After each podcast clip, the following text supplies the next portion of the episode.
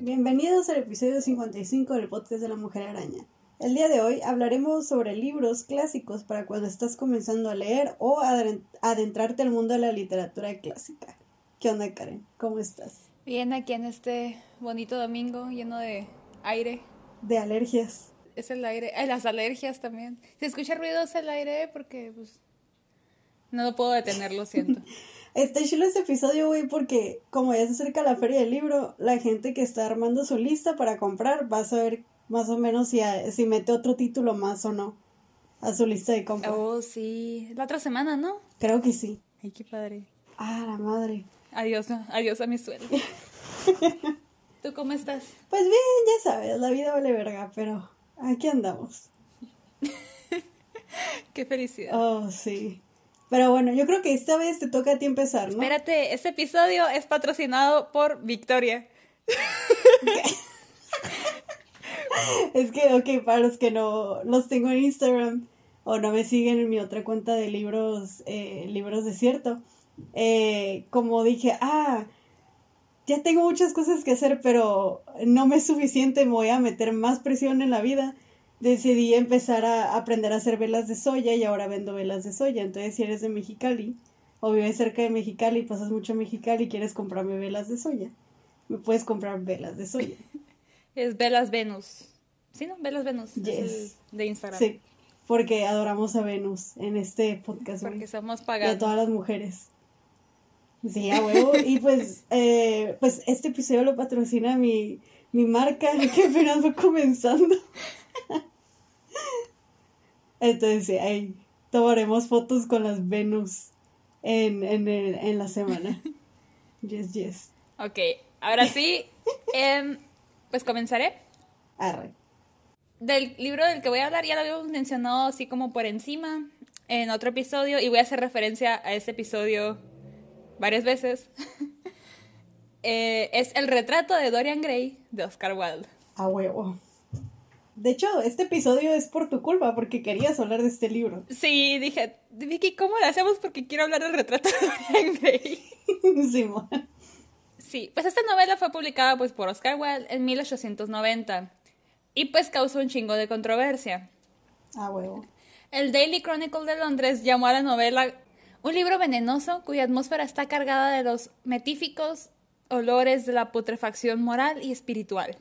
Sí el Scots Observer ah, aceptó pues que el libro pues tiene mucha calidad literaria, que pues que es un muy buen libro, ¿no? Pero dijo que trataba de asuntos que solo cabían para el Departamento de Investigación Criminal o una audiencia a puerta cerrada. Siento que son como cosas que Oscar Wilde se lo hubiera tomado como, como ah, muchas gracias.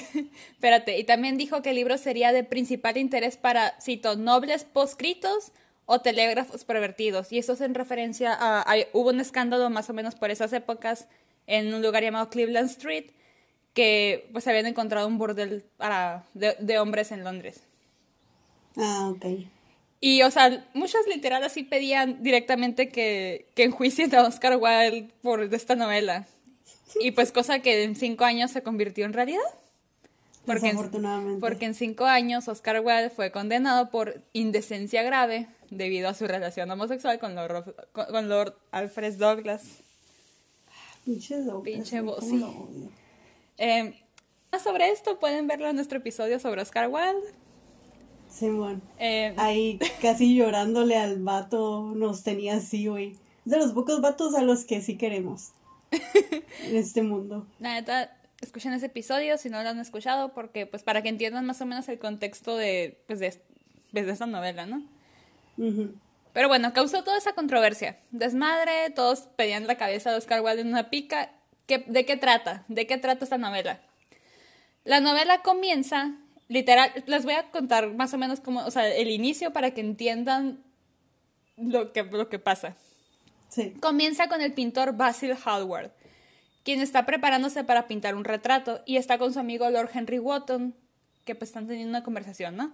Basil le está contando a Lord Henry que, pues sobre, el sobre la persona a la que va a retratar, que es un joven llamado Dorian Gray. Y pues le empieza a hablar de cómo es un papucho cuya cara parece tallada por los mismos ángeles, ¿no? Sí. Eh, pero, o sea, está hablando de él como... Te voy a leer cómo, cómo describe cuando lo conoció. Dice, di una media vuelta y vi a Dorian Gray por primera vez. Cuando se encontraron nuestros ojos, sentí que me estaba poniendo pálido. Un singular sentimiento de terror se apoderó de mí. Me di cuenta de que me hallaba frente a alguien cuya simple personalidad física era tan fascinante que, si me abandonaba, absorbería completamente mi existencia, mi alma entera, mi propio arte. Y yo no deseaba ninguna influencia externa en mi vida. Tú mismo sabes, Harry, que independiente soy por naturaleza. Siempre he sido mi propio dueño. Al menos siempre lo fui hasta que encontré a Dorian Gray. Entonces, ¿cómo explicártelo? Algo parecía decirme que me hallaba a dos dedos de una terrible crisis en mi vida, y tuve el extraño presentimiento de que el destino me había reservado exquisitos placeres y exquisitos sufrimientos. Güey, es el típico compa que se encula a, a primera vista. Sí, güey. O sea, así empieza, ¿no? Y pues Basil le empieza a, pues, a decir, ¿no? Que ya va a llegar y que no sé qué. Y el vato le dice, yo quiero conocerlo. El Lord Henry dice, yo quiero conocer, pues, a esa persona de que me hablas, ¿no? Porque, pues, a lo que me dices. Y, eh, pues, Basil le dice, no, no quiero que lo conozcas. Porque Lord Henry, pues, es un libertino. Y pues que vive una vida que, Me la va a bajar. que habla sobre... sí, también. Pero más que nada el plan es que no quiere que lo corrompa, pues no quiere que lo influencie, vaya. Y... Ujú. Pero pues ni modo, ¿no? O sea, le dicen, ya llegó Dorian Gray y dice, pues ni pedo, ¿no? Se van a tener que conocer. Sí. Y pues en efecto, mientras Dorian está pues en lo que lo pintan, Lord Henry está hablándole y hablándole sobre la vida hedonista y como lo único en la vida que merece la pena es la belleza. y se la pasa chuleándolo y lamentando que algún día va a envejecer y perder toda la belleza que carga, que pues como ya dijimos, ah, ya ha dicho que lo único que vale en la vida es la belleza, o sea, básicamente vas a perder tu valor cuando envejezcas y, y pues pierdas esta belleza, ¿no? Y pues Dorian se lamenta y hace pues lo que ya había mencionado en el episodio pasado, antepasado, no me acuerdo cuál fue, que mencionó que es un, un pacto faustiano. Sí. Que pues básicamente haces un trato con el diablo, ¿no? El vato dice de que pues que daría su vida para ser siempre bello y que el que valga verga sea su retrato. O sea, lo que pasaría al revés, que el retrato siempre va a ser bello y la persona va a envejecer, pues al revés, ¿no? Sí. Y pues esto pasa. de que, o sea, se hace ahí el, el pacto y pues. Y pues cositas pasan, ¿no? Y pues desde ahí, desde el inicio ya podemos ver qué molestó a los conservadores, ¿no? Porque, o sea, tanto Basil como Lord Henry tienen cierto interés en Dorian que no suena muy hetero. Ajá, para empezar, no sé qué les molestó más, que la falta de, de heterosidad o el pacto faustiano, güey. Me encanta que es una palabra, güey, quisiste crear la tuya, ¿eh? heterosidad. Ay, es es casi como si hubiera una palabra llamada heterosexualidad, pero a quién le importa. No pasa nada, güey. Aquí, aquí venimos a, a crear cosas nuevas. Sí, Shakespeare inventó palabras. Sí, porque yo no, güey. A ver. Si Shakespeare no existe, yo también puedo inventar. Y pues total, ¿no? Cosas pasan, eventualmente Dorian comienza a vivir ese estilo de vida inmoral del que le hablaba Lord Henry, se mete en vicios e incurso- incluso incursiona un poquito en lo que es el asesinato de vez en cuando. Eh, tranquis. Y pues el retrato se va haciendo mierda, ¿no? Sí, pues a huevo. Y lo tienen cerrado ahí en bajo llave para que pues nadie lo viere, porque pues qué pedo, ¿no? Ajá. Eh, pues está bien, vergas. el prefacio, les voy a comentar un poquito sobre el prefacio de esta, de esta novela. Como ya les dije, salió en 1890, salió en una revista primero. Y en el 91 ya la publicaron como libro. Para el 91, eh, Wilde escribió un prefacio que era en protesta de las críticas que estaba recibiendo su novela. Voy a citar un poquito. Toda forma de crítica, la más alta como la más baja, no es más que una especie de autobiografía. Los que en las cosas bellas hayan un sentido feo están corrompidos y no son seductores. En ellos, ello no es más que un defecto. Quienes en lo bello encuentran belleza son entendimientos cultos, para ellos aún hay esperanza. O sea, está diciendo de que, o sea, yo escribí algo bello. Si tú encuentras algo inmoral o lo que sea, muy tu pedo. Es tu interpretación de los hechos. Es como, pues Sí. tienes tu derecho a interpretarlo como tú quieras, pero mm, fíjate adentro porque estás interpretándolo así. Luego dice también, no hay libros morales ni inmorales, los libros están bien o mal escritos, sencillamente. Pues Y cierra diciendo, y cierra diciendo que todo arte es absolutamente inútil. O sea, el arte no tiene por qué estarte enseñando nada. Es como que el arte, el arte sirve para. Pues para ser bello, no vaya. Ah, sí, eh, es que él era muy, muy de lo bello, lo bello. O sea, él iba mucho con eso, ¿no? Sí, y aparte, pues más que nada es como, o sea, no tienes por qué venir a buscar eh, lecciones morales en un libro. En arte, más que nada. A pesar de su defensa, sí censura algunas partes de la novela en, este, en esta nueva edición. La hizo más larga, pero redujo algunas connotaciones homoeróticas. O sea, imagínate el original, güey. Eh, también le redujo la edad, a Dorian, pues para evitar que hagan comparaciones con él, ¿no? Y ah, también realzó poquito la perversidad monstruosa de Dorian en momentos, pues, previos a su, a su showdown contra el retrato. Para, pues, para que se mire como que si le de que hace, ah, quieres buscar como conclusión moral, aquí está, ¿no? Como que ah, se llevó, se dejó llevar por la vida inmoral y mira cómo acabó, algo así. Porque, pues de hecho, el editor de, de, una de las versiones dijo, es que ellos no querían que los demandaran, es como que a mí no me vas a venir a demandar, o sea, aquí buscas moralidad, ahí está. Simón. Hay tres versiones de esta novela. Está el manuscrito original, que es el que le dieron a la revista donde lo publicaron en 1890 la versión publicada en 1980, 1890, dije al revés, ¿verdad? 1890, o sea, la versión que publicaron originalmente ya estaba bajada de tono. Ok. Para la revista le habían como reducido también ciertas connotaciones homoeróticas, le habían quitado muchas cosas del Basil, porque el Basil era el que estaba más vinculado con Dorian Crena que nada. También le quitaron... Eh, creo que había una escena donde Dorian decían que se ponía maquillaje, también se la quitaron. Aire. Se enojó Oscar Wilde. y también quitaron, pero también no nomás quitaron lo, lo, lo gay, también quitaron de que algunas escenas de actos inmorales con mujeres también. Wow. No, no manches. Pero, o sea, te digo así, imagínate cómo estaba el original, pues. Ay, y esa es la segunda versión. Muy jugoso de leer. O sea, nomás se me antoja más, puta madre. y pues la que está, la que es más común, que es la que pues creo que es la que yo tengo, que es la de la edición de 1891, que es la que se ha seguido publicando, que es cuando ya salió el libro. Ah, ok. Que es la que editó Oscar Wilde. La, el manuscrito original no censurado por primera vez fue publicado en, en 2011 por Harvard, Press University, Harvard University Press. Así que creo que el que está, sí, el que está siendo comercializado y todo es el de 1891, si no me equivoco. Ah, ok. Ahí también, la edición que yo traigo del libro de hoy también es esa. ah. Es la de Grandes la literatura, la de Emu. Ay, pero es que salen baratos. O sea. Sí, déjame ver si tiene el precio. Me costó como 50 pesos, 60 pesos, no me acuerdo. sí, güey, yo la vi, yo no le borré el precio porque me impactó lo barato que me salió. No tengo el precio aquí, pero no sé me acuerdo cuánto costó. Pero sí estaba bien barata. Sí, dije, ay, Es que está en Chile esa edición. O sea, esas ediciones están en Chile cuando andas pobre y dices, tengo que leer la novela y cumple por lo que pagas, la neta. Y está mucho mejor que las de Porrúa. Oh, sí, oh, definitivamente. Aparte de que está mejor de que no se desbarata como las de Porrúa. Ajá. Em, sí, sí. De hecho, me he topado... las cosas. La primera vez que lo leí fue en esa edición. Mm, y aparte, no me he topado. Bueno, que yo recuerdo faltas de ortografía, o por lo menos si me las, si me las topé no fueron tantas como en las de Porrúa. Ay, es que Porrúa, no sé cómo sigue Porrúa porque están baratos, güey, porque están baratos. Yo también tengo ediciones de porrúa, porque o sea, yo también, pero... y están baratas. No vas a imputarte, la neta.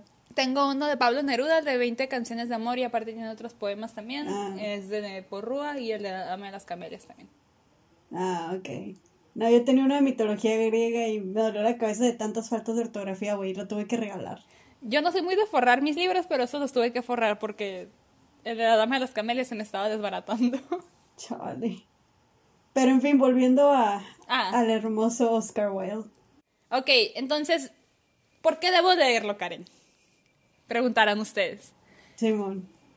Y puedo, puedo decirles que, pues, a pesar de los temas, no es un libro muy denso o difícil de leer, que es una problemática que, pues, que algunos se topan al querer leer clásicos.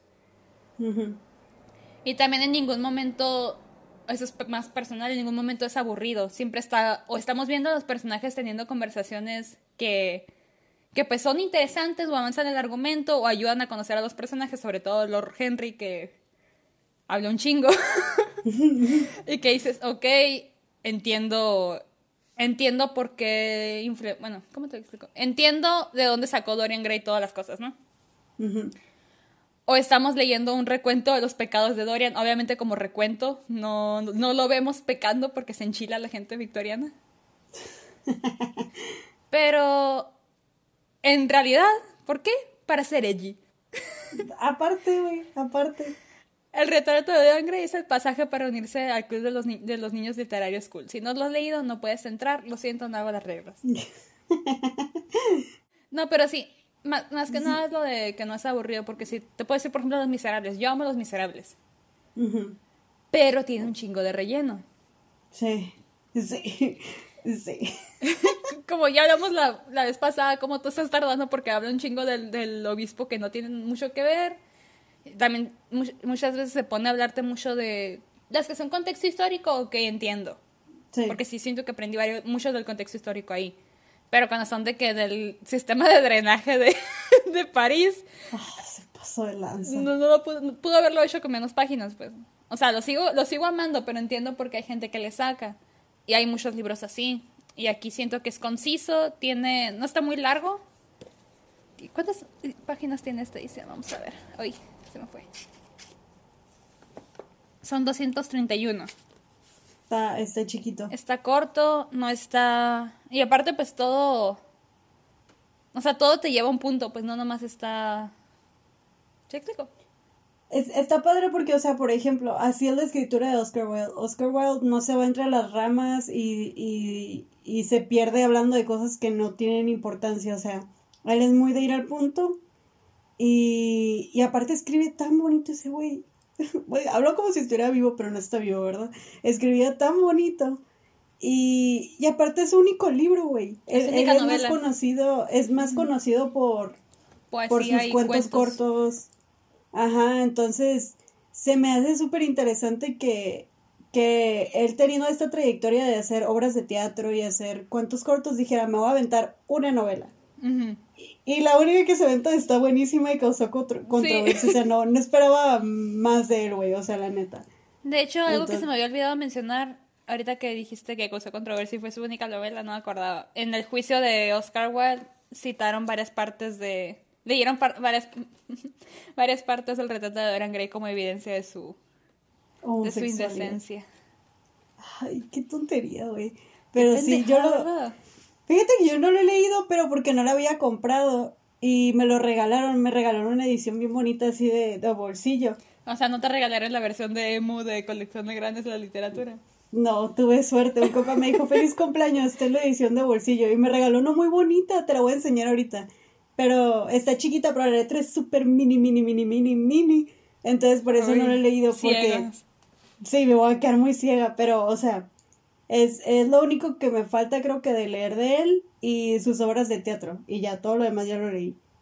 Entonces... Todos sus poemas, todos sus cuentos, todo. Según yo ya. Es que en, en, secundaria estaba bien obsesionada con ese güey. Y me puse de que leerlo más de él. Pero de los poemas de seguro me ha de faltar uno que otro porque pues era lo que yo iba encontrando en internet, ¿no? Entonces, quién sabe. Yo vi una edición bien vergas en Amazon de obras pero... de Oscar Wilde y la quiero, pero está carita, así que vamos a ver. Es que sí, pero vale la pena esos libros, la neta, porque viene más completo. Sí, algún día, un día me voy a comprar una así para ver qué me falta de leer. Y si no, para reafirmar lo que ya leí, güey, de él. Porque de todos modos nunca es bastante. Ah, lo quiero mucho. Ay, güey, y estaba guapo, güey. O sea, yo, no sé tú, pero yo en secundaria tenía un crush en él. Vicky, ¿cómo te explico? Está guapo, o sea, ya sé. O sea, yo sabía que él era gay, pero yo decía, aparte de que es tan buen escritor, o sea, sí obsesionada estaba. Tan buen escritor y aparte para acabarla, guapo, es el único escritor guapo que he conocido, porque, o sea, de los clásicos, ¿no? Los vemos bien viejos y así. Y como él se murió joven, pues es de que Ay, se murió solo y pobre. Y joven. Su puta madre. Pues bueno, voy a pasar a hablarte de mi libro, Karen. Está súper corto mi libro.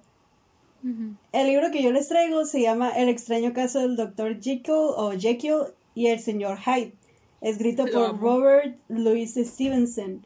Y esta es una obra que cae en el perfecto ejemplo de que no es necesario escribir una novela larguísima para hacer algo bueno. Y... Me encanta que los dos trajimos obras góticas. Sí. y... que salen en Penny Dreadful. sí. De hecho, pues antes de empezar a decirles qué pienso del libro, les voy a, les voy a explicar de qué trata, ¿no?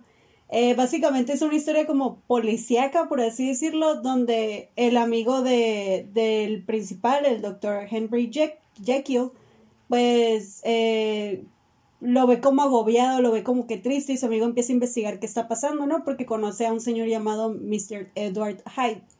Entonces lo que pasa es que el doctor Henry eh, logró crear una poción o medicina, como quieran verlo, que permite separar la maldad del cuerpo humano de los seres humanos. Entonces, como Jekyll es una persona ética, decidió experimentar consigo mismo y tomar la poción, y al hacer esto se convierte en Edward Hyde. ¿No es spoiler eso? No, porque pues, o sea... Aquí pensando de que cómo vas a contar sin contar eso, pero... Pues es que esa es la trama. es la revelación del final, pero es algo que siento que todos sabemos. Sí, no, y aparte viene la parte de atrás de mi libro, así que dije, no hay pedo. Ah. Sí, o sea, yo también dije cómo la revelación del final. Y en la parte del final dice, digo, en la parte de atrás dice, el doctor se tomó una poción y habla de la maldad. Y yo dije, ok, ya, estoy libre. Es que sí, esa es la trama en realidad, ¿no? Eh, Ajá, es que sí, ¿cómo le explicas sin contar que es el vato dividido en dos? Pues, cuando yo lo leí, yo sabía que era él, o sea, de todos modos, ¿no? Ajá. El punto es que Edward Hyde es un hijo de la chingada, es horrible, es capaz de realizar cualquier tipo de crimen atroz, ¿no? O sea, es muy blanco y negro. Mientras Jekyll es súper buena onda, bien pan de Dios, tenemos a Hyde, que es un hijo de la chingada y es la maldad personificada literal, ¿no? Y pues en eso gira la historia. O sea, obviamente no voy a dar más detalles porque ya les conté en sí la trama del libro.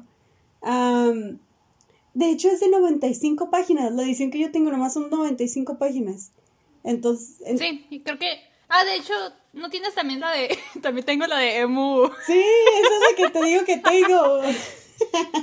Gracias a la literatura, yo también es el que tengo de Dr. Jekyll. Sí, entonces pues tú sabes, está súper corto y la letra enorme, ¿no? Pero, o sea, obviamente no les voy a meter más detalles, qué hizo Hyde, qué hizo Chico, qué hizo el investigador, o sea, no voy a contar nada de eso porque pues no es justo, pero lo que sí les puedo decir es mi experiencia al leerlo, ¿no? Mi historia leyendo clásicos no es muy vieja, o sea, yo personalmente empecé a leer clásicos en prepa o a inicios de la universidad porque antes de eso yo tenía dos problemas con leer clásicos.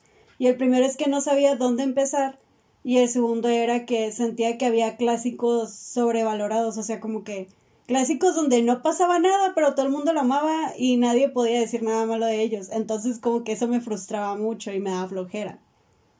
No sé si a ti te ha pasado con algunos clásicos que los lees y dices, güey. Con clásicos viejitos, viejitos, no me ha pasado tanto. Con clásicos mm, de los 1900 para acá, siento que sí me lo he topado más. Ah, ok. Pues, eh, o sea, eso es lo que a mí me pasaba, ¿no? Pero pues ya en, les digo, prepa universidad, ya empecé como que a abrirme más de mente y dije, ¿sabes qué? Pues tengo que darle chance, me mamó cumbres burrascosas, tengo que encontrar algo así, ¿no? Entonces, si no me equivoco, este libro lo compré en una feria de libro y me salió en 39 pesos, güey. 39 pesitos. o sea, lo que cuestan unas papitas chicas, porque están bien pinches caras ahorita las papas, ¿no? Y. pesos? ¿No, cuentan, ¿No cuestan unas papas, Victoria? Güey, las grandes cuestan 60. Ah, sí. Pero no, espérate. Las que yo compro grandes cuestan como 60 pesos. Las papas chicas cuestan como 20 pesos, las que son como un poquito más grandes sí cuestan de que entre 30 y 40 y ya las que son más grandes cuestan como 60. Ajá, es que si por ejemplo los rufles chicos te cuestan como 20 pesos, unos un poquito más grandes, bueno, te cuestan Digamos que los rufles medianos, eso te salió, eso salió Ok, ok.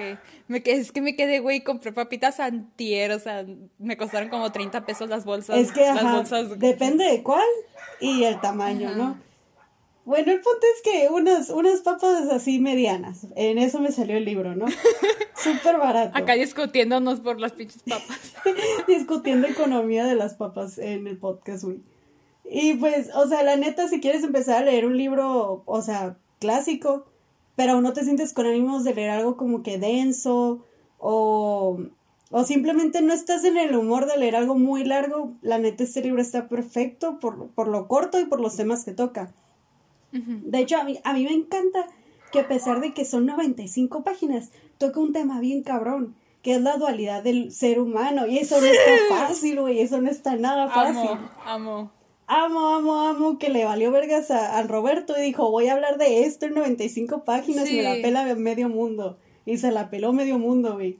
Sí, que es algo que dice ahí directamente, ¿no? De que como el ser humano no es uno, sino son dos y que es el bien y el mal. Y esa, no me encanta. Amo, amo, amo ese tema en los libros. Es de mis temas favoritos que yo busco en libros siempre.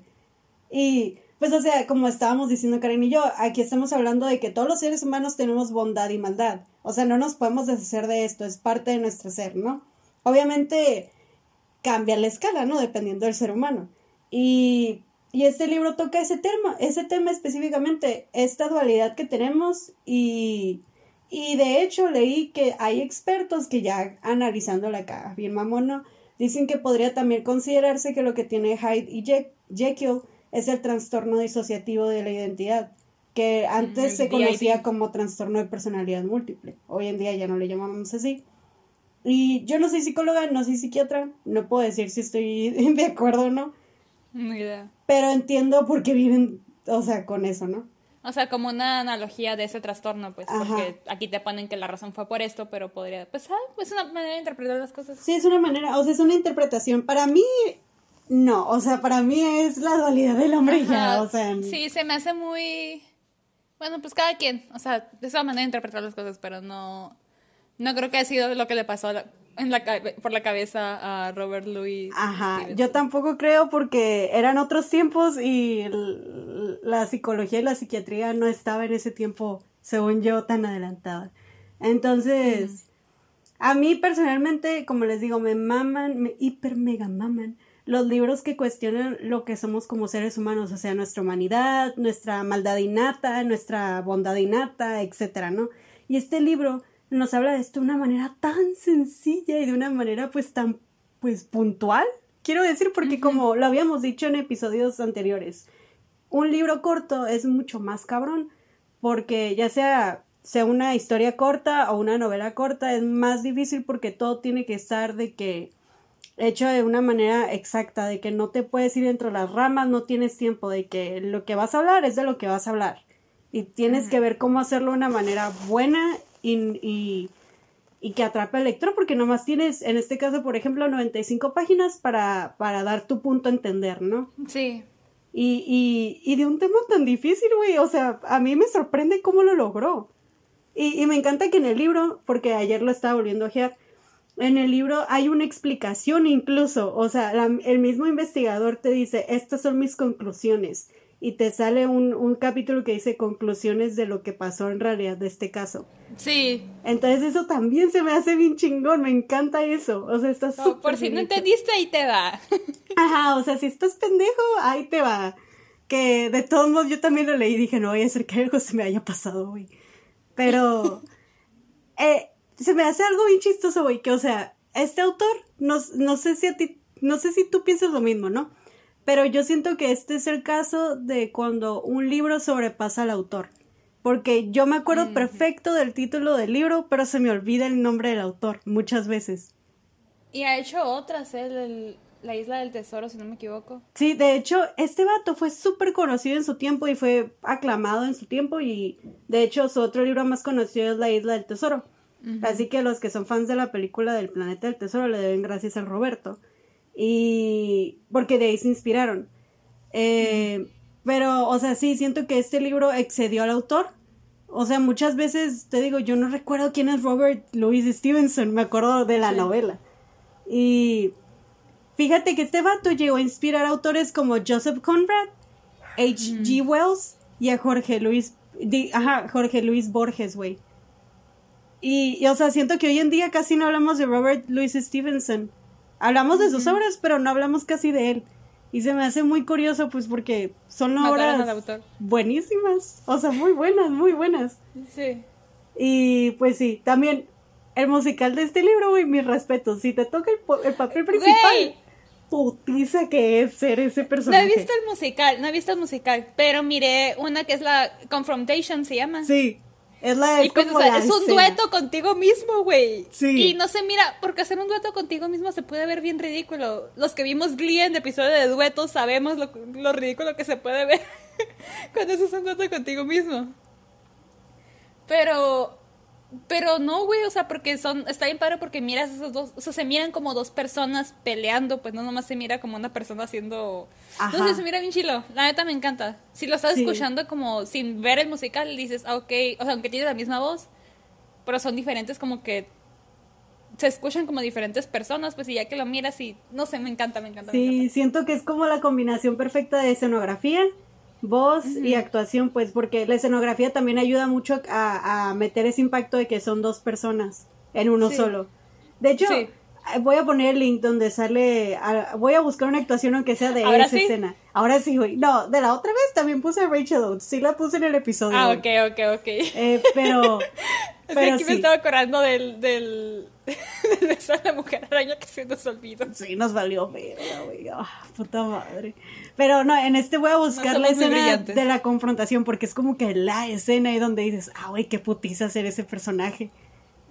Porque pues, oh, no, Fue reconocido en los Tonys, ¿no? ¿Verdad? no sé, eso sí no sé. Pero yo vi, me acuerdo muy, muy bien que supe que había el musical gracias a Mojo y sus listas pedorras. Y esa idea de que musicales más difíciles para ser protagonista. Y pusieron, no sé, pero que pusieron a Christine Dae muy abajo, güey. O sea, es de los Sí, más sí cabrones. lo vi. Espérate, y Dear Evan Hansen, el Evan Hansen estaba muy arriba y yo como, pues hizo un papel de que pues es un morrito con ansiedad, ¿no? Pero no está más difícil que Christine que Christine Dae. No, Christine Dae sale todo el pinche musical y las veces que sale, Ajá, canta literal, y como en difícil. tres canciones no sale, o sea, Ajá. Y de la morra está toda arriba, todo el tiempo arriba, el- o sea, casi tres horas y las pinches notas. Y gritando, güey. Y tú estás de que, wow. Y, o sea, no. O sea, Dear Evan Hansen, o sea, no es un mal musical, nomás simplemente Christine No muy se la pela y no le llega ni al talón, güey. O sea, ni al talón. Y también Los Miserables están cabrón. O sea, a mí se me hace muy cabrón esa obra. Pero ¿Qué papel? depende, güey. A mí se me hace ¿Qué papel venía ahí? No me acuerdo. Aquí pensando. Creo que era el de. Es que me acuerdo de la escena de, del papucho que se quita la camiseta acá de que. Ah. Ramin Karim Blue. Gracias. Ah, ok, John Valjean. Sí. Pues las notas, por ejemplo, Bring, bring Him Home, a mí se me Oh. hace, para un hombre se me hace bien complicado. Sí. Uf. Alfie Bow. Y por eso no me gustó la de. Hugh Jackman, porque Hugh Jackman lo hizo- no lo hizo como debería ser, no, hizo- no, se, no se aventó el falseto. No. Pero, pero sí entiendo que sea complicado. Pero no, no está tan difícil como Christine Day en aspecto en que Ah, tiene no. muchos intervalos de tiempo en- para descansar. Por ejemplo, incluso como Fantine tiene chance de que pega, viene, se pega sus, sus gritos en su canción y luego ya no vuelve a salir hasta el final. sí. Sí, o sea, pero. Por ejemplo, a mí Alfie Bow sí me puede hacer llorar con la de Bring Him Home. Me encanta su Sí. versión. Yo estoy de que. Llévenlo a casa, güey, ya, por favor. Oye, estamos divagando. Ok, Dr. Jekyll, miren la de Confrontation. Sí, sí pueden. No si se confundan con Confrontation de los Miserables, que también es un muy buen dueto, pero ese sí son dos personas. Ajá, y aquí estamos hablando de un solo actor. Uno, One man, two voices. No, sí, la neta sí, den una checada. Pero te digo, me, me llama la atención que, la- que las dos historias que traemos salen en Penny Dreadful.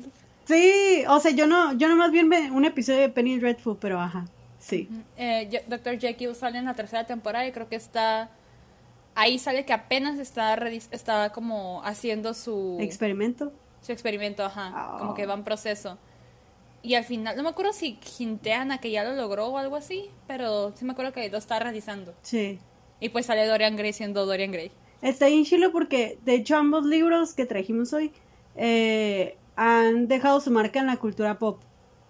Porque, por ejemplo, Dorian Gray lo hemos visto en un chorro de series, por ejemplo, para no irnos tan lejos, Sabrina. Sabrina. sí. Es lo más cercano que se me ocurre, ¿no? Que sale, que, o sea, Dorian Gray, güey. Yo estaba nomás viendo Sabrina por Dorian Gray. Y por su primo. Ah, no mames. ¿Cuándo salió? Así. Cuando salió la primera vez el, el vato de que, ah, sí, en el bar de Dorian. Y es como que, ah, Simón, y lo, ah, Dorian Gray. Y yo, "Ah". Sí, yo también estaba de que. y que mencionan que es inmortal o cuando ponen como que de que escenas como que nomás dando a entender como que ahí está el cuadro, pero creo que nunca mostraron el cuadro. No, no, nunca lo muestran. Nada más hacen como pues que no creo que ajá, pero incluso, o sea, no creo que sea como que haya tanta necesidad de de mostrar el cuadro porque ya sabe, o sea, está en el, colectivo popular pues la mentalidad, ya sabemos qué hay en ese cuadro, pues. Ajá. algunos, no, obviamente no todos, no, pero o sea, hizo tanto impacto que siento que sí incluso sin sin sin tener idea de dónde viene, como que nos imaginamos. Sí, y la neta, o sea, por ejemplo, Dr. Jekyll en Mr. Hyde, te digo, eh, influenció un chorro de autores. Y aparte, estamos hablando, por ejemplo, de H.G. Wells, él es el que hizo la de The Invisible Man, ¿no? O sea, también son autores que también hablan como que de la condición del hombre y sus pedos y que... Esa ficción. Ajá, entonces se me hace se me hace bien bonito cuando otros autores inspiran a otros autores, como que me, me, me llena el corazón, me emociona mucho, güey. No sé, o sea, son, son muy buenos clásicos para comenzar. No sé si tú tengas otro en mente que digas como que, ah, si no te traen estos dos, también te traigo este. Mm, no, pues no sé si para comenzar, pero a mí personalmente me se me hizo muy fácil de leer y que se me hizo interesante, lo suficientemente interesante y corto para atraer a la gente es Demian de Hermann Hesse, que también mm, toca temas de que la moralidad y cosas así. Y ¿Está bien, vergas?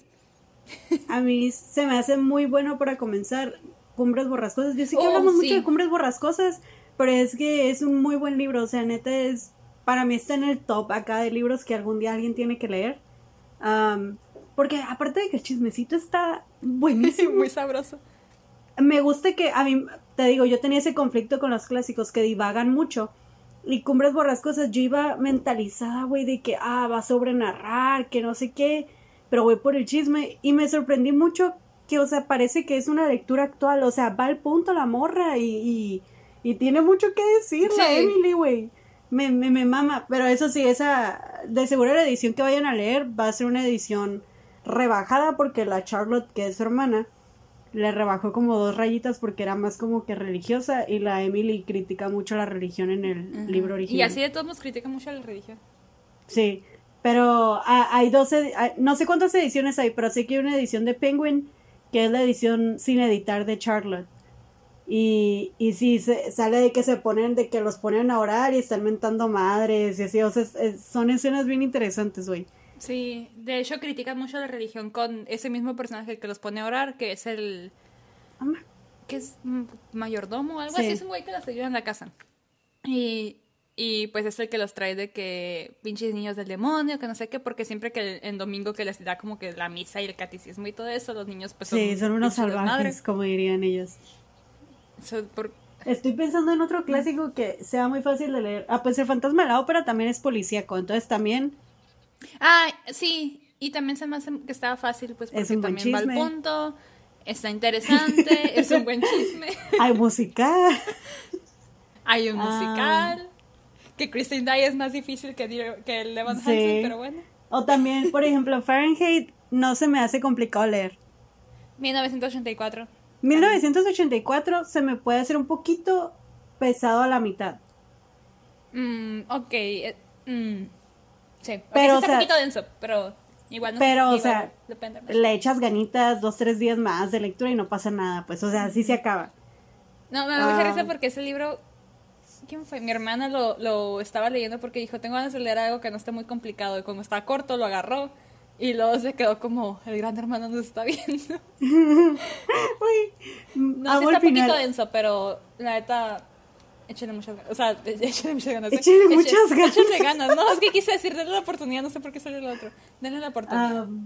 también, pues, El beso de la mujer araña está bien fácil de leer, güey. O sea, neta está muy fácil de leer. Parece que no, pero se los juro que sí está muy fácil de leer.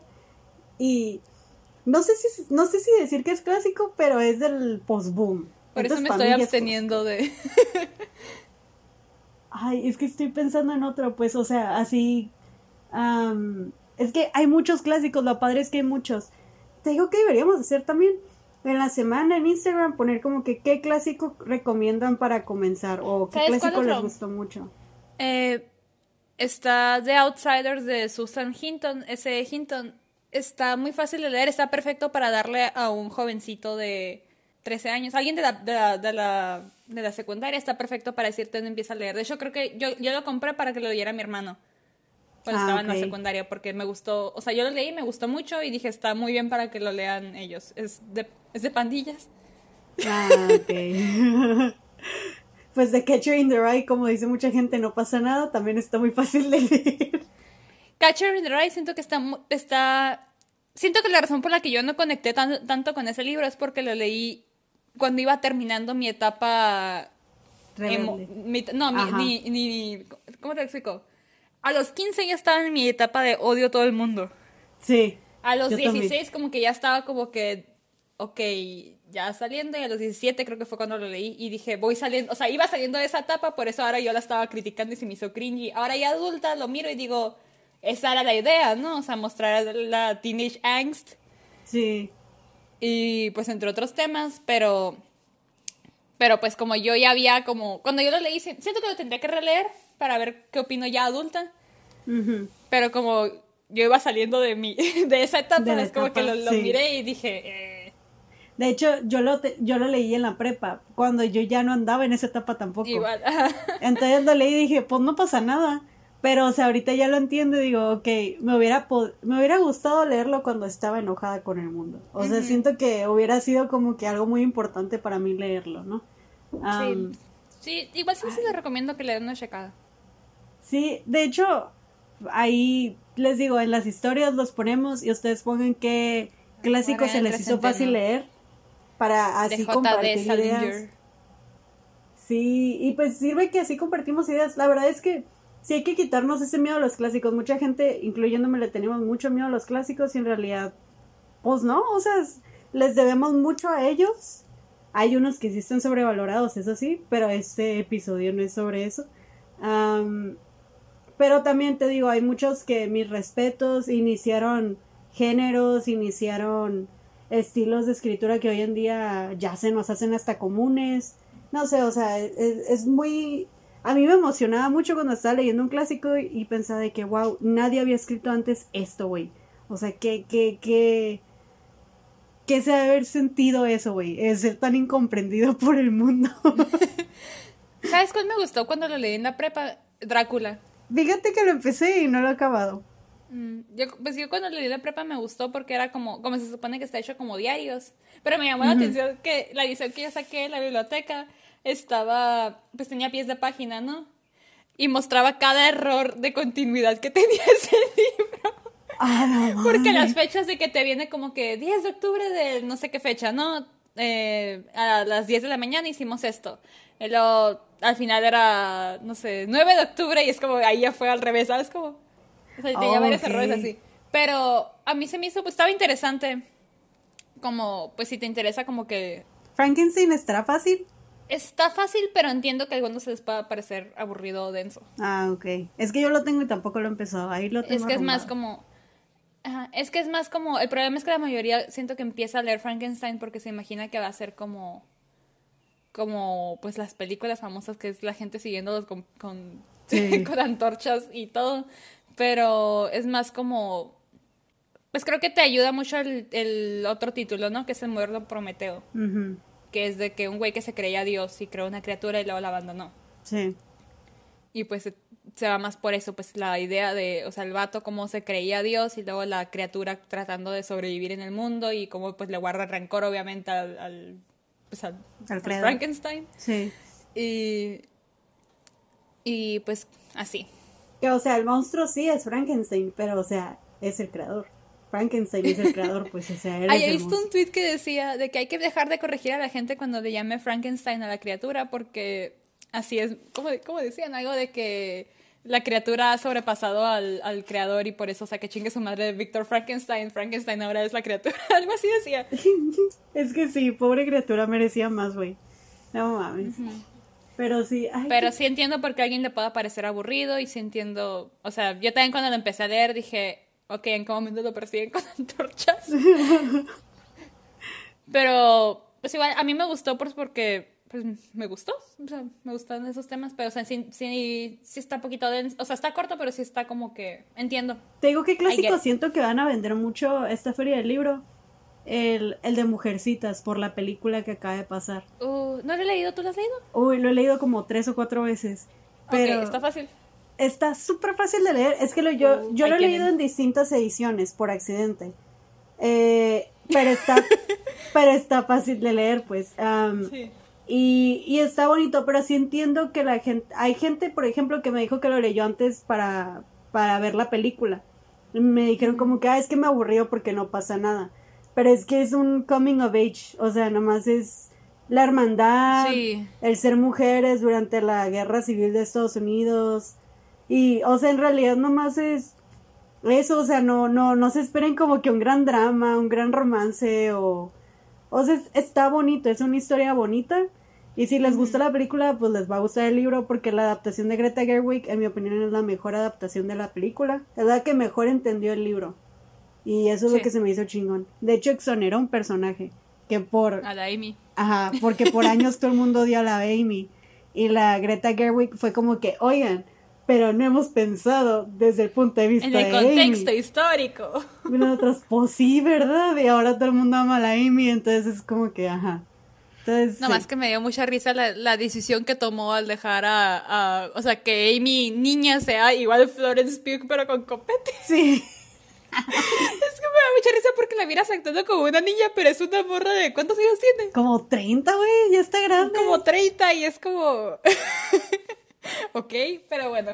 Dice, fíjate que en una entrevista a la Florence Pugh dijo que actuar como Amy fue como que una catarsis para ella porque venía de Midsommar. Entonces fue como que, ah, ok, pues sí, sí, a huevo. Dice que se divirtió un montón. Entonces, pues a huevo, güey. Venía de gritar y asesinar a su novio. Spoiler. Ya está el mundo, todo el mundo sabe ahorita. Es su culpa por no verla. Ya véanla. Está ahí chida Midsommar. Me da mucha risa cuando ya es que estaban poniendo de que yo viendo Midsommar y ponían como que what the fuck y luego al final decían good for her. Sí. Y luego me, me encantó de que sacaron que era igual, pero decía good for her y luego ponían rato después de que se acabó la película y de que a la bestia, esta película se trata de cómo los cultos se aprovechan de las personas emocionalmente vulnerables y cómo... y lo de white supremacy y cosas así. Y pues sí es cierto, güey, porque te da cierta catarsis y luego que te pones a pensarlo ya en retrospectiva dices, no, güey, se aprovecharon de una persona completamente vulnerable. Oigan, sálvenla, ¿no? Oigan, alguien sáquenla de ahí. De hecho, sí, yo me acuerdo que cuando la acabé me quedé como que, ah, good for her, pero al mismo tiempo pensé, oye, güey, y nunca va a regresar a su vida normal. Igual en The Witch te da ese sentimiento de catarsis y luego te pones a pensarlo, pues dejó una vida opresiva para seguir a otra persona que probablemente también lo, lo, sí. lo oprime. Bueno, pero anyway, good for them. Anyways, lean Dorian Gray, lean El extraño caso de Dr. Jekyll y Mr. Hyde. Sí, denle chance, están muy buenos, cortitos y se van a ver bien chilos por haberlos leído. Me voy acordando, ¿sabes quién es eh, Dorian Gray en Penny Dreadful.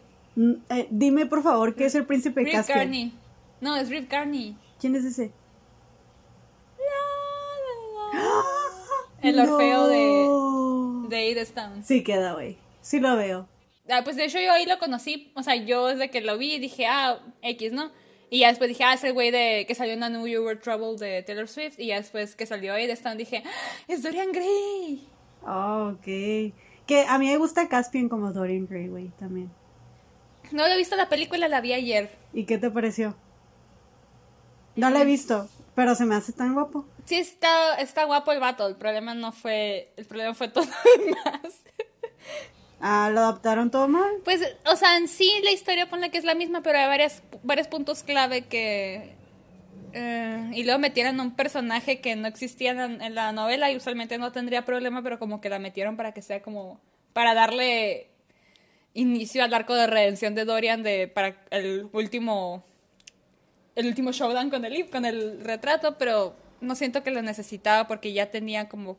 no sé. No me gustó. O sea, es una, es una obra completa, no necesitaba que le hicieran cortes y arreglos ni nada para una película. No, no sé, no fui muy fan. A lo mejor mm, como si alguien que no ha visto, ha leído el libro la mira, dice, ah, ok, pero personalmente no. Y aparte no me gustaron los cambios que le hicieron también con, con, con una morra con, con la que estuvo comprometida. Porque se me hizo que al final no, no, marcaron mucho la vanidad del vato en lo que pasó. No sé cómo explicarte o sin dar spoilers, pero algo pasó y en el, o sea, en la novela te dan a entender como el acto de vanidad. No sé cómo explicarlo, pero aquí fue más como. Sí. Como un. Como boys being boys. Ah, como siendo un pendejo, pero, o sea, pues sí, sí fue un pendejo, pero también tenía mucho de la mano a lo otro. No sé. Sí sentí que le falló ahí. Pero pues igual. En el Instagram nos pueden encontrar como podcast-ma, en Twitter como podcast arana, en Facebook también estamos como, la- como podcast de la mujer araña.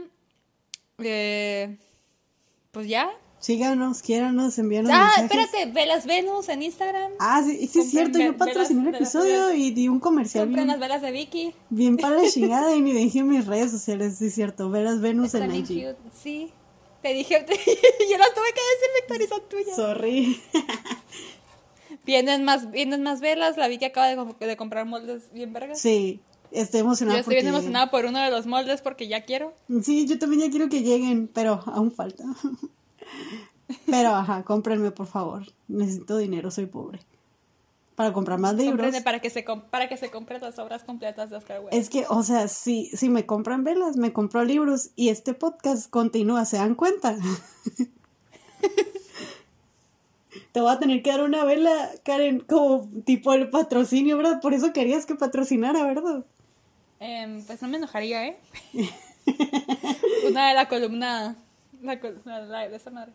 Simón, pues ahí Para- vemos, luego nos Para arreglamos. poner, poner a un lado de mi, de mi colección de Eurípides. No estaría nada mal, güey. Bueno, eso ya luego lo vemos, pero sí te doy luego una velita. Está bien, está bien. En fin.